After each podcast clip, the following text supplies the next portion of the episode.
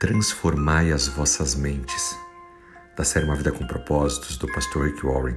A palavra de Deus nos diz no livro de Efésios, capítulo 4, versículo 23. Deixe o Espírito mudar sua maneira de pensar. Repetidamente, a Bíblia ilustra essa verdade tão importante. O Espírito Santo libera seu poder no momento em que você está disposto a dar um passo de fé. Nós vemos na Bíblia tantos milagres, tantos homens que, através da sua fé, puderam provar do poder de Deus, mas primeiro eles agiram.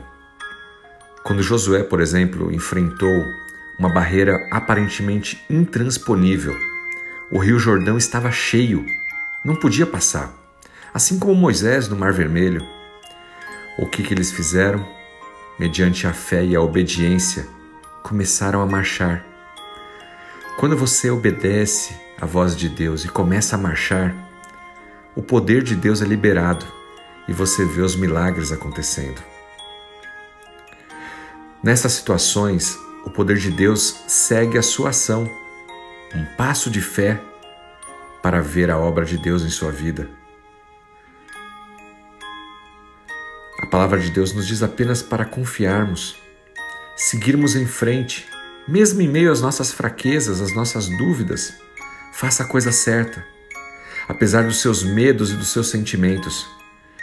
Assim, você permite que o próprio Espírito Santo de Deus haja no seu meio, desenvolvendo a sua musculatura espiritual, fortalecendo a sua fé e te fazendo crescer espiritualmente. A Bíblia compara o crescimento espiritual a uma planta, a um edifício e a um ser humano. Nessa metáfora, para uma planta existir, primeiro alguém precisa plantar uma semente, cultivá-la. O mesmo para um edifício. Para que ele exista, alguém precisa construí-lo na rocha. E um ser humano?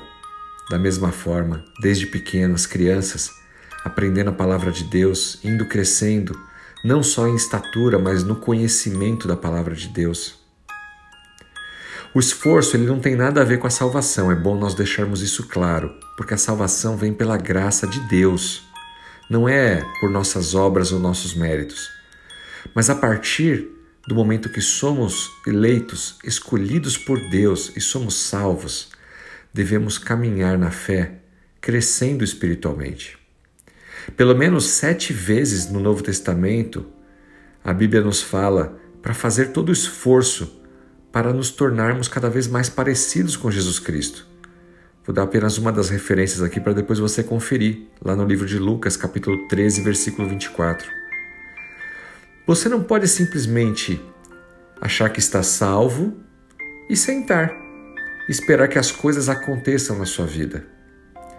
Paulo explica no livro de Efésios, capítulo 4, que existem três responsabilidades para cada um de nós ao nos tornarmos seguidores de Jesus Cristo e praticantes da Sua palavra.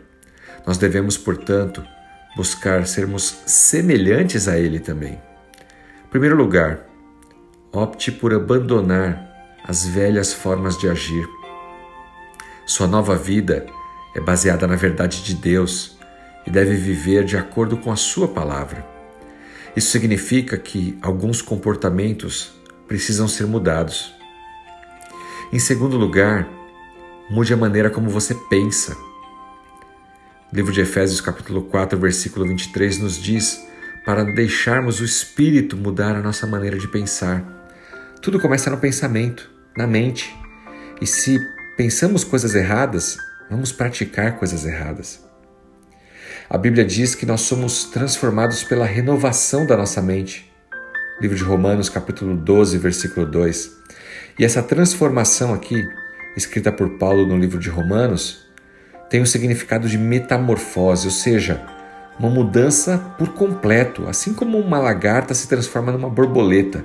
Imagine você, o velho homem, a velha mulher, pecador, que outrora fazia coisas que talvez hoje olhando você até se envergonha.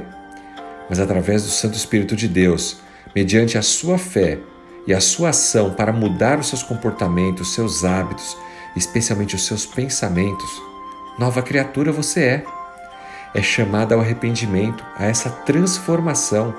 Pessoas, quando te veem hoje, dizem: Nossa, como você mudou! Você não faz mais isso ou aquilo, não fala daquele jeito. Amém. Glórias a Deus por isso. Em terceiro lugar, nós precisamos nos revestir do caráter de Cristo, desenvolvendo novos hábitos, sendo mais piedosos. Ter o caráter de Cristo, somado à mudança dos hábitos, realmente é aquilo que vai nos fazer a diferença. A Bíblia nos diz: revestivos de um novo ser, criado para ser semelhante a Deus, semelhante a Jesus Cristo em verdade, em justiça, em santidade. Não se limite a sentar no banco da igreja, não se limite a ouvir essa devocional, a ler a Bíblia, tudo isso é ótimo, amém. Mas faça um pouco mais. Mude um passo de cada vez a sua vida. Olhe para o ano anterior, olhe para o dia anterior, olhe para Cristo e veja aquilo que você já deixou de lado, as mudanças que você já fez na sua vida e especialmente aquelas que você ainda precisa fazer.